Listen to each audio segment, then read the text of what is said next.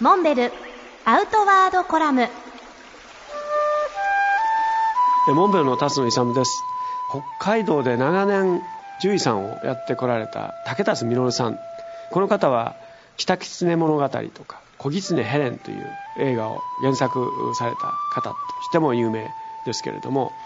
この竹達さんが面白い話をしてくれました。アリはイソップ物語にも出てくるぐらい働き者の代表として捉えられているようですけれども実はそのアリの集団を観察していると本当に働いているのは2割しかいないと。あとの8割は結構サボってるというわけですね。その2割の働きアリだけを一つの集団にしてみたら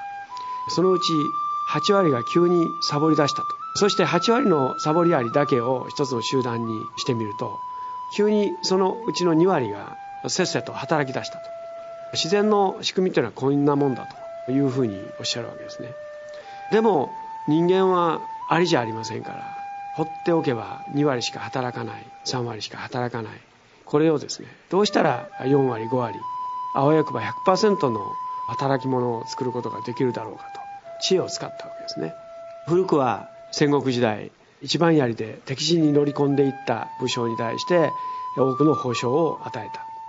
すなわち人参を鼻先にぶら下げて馬を走らせるようなこういった手法を考え出したわけですね。もともと勤勉な DNA を持っている我が国の教育はその点においては極めて成功したと言えるんではないでしょうか。しかし一方で0.3%しかいないというふうに言われている冒険家すなわち命の危険をも顧みず失敗を恐れず新たな未知の世界に飛び込んでいく。そういった冒険家に対して日本の社会は多少冷ややかな印象を持ちます。これからグローバル化が進んでいく中で日本の企業にも求められる人材というのはおそらくそういった冒険家企業内冒険家とでも言いましょうか。失敗を恐れずに新たな物事に対して果敢にチャレンジしていく。こういった人たちを評価していく。無論いつもいつもそれが成功するとは限らないわけです。でその失敗に対してもそれを温かく受け止めて次なるチャレンジを応援していく。こういう社会が求められるんではないでしょうか。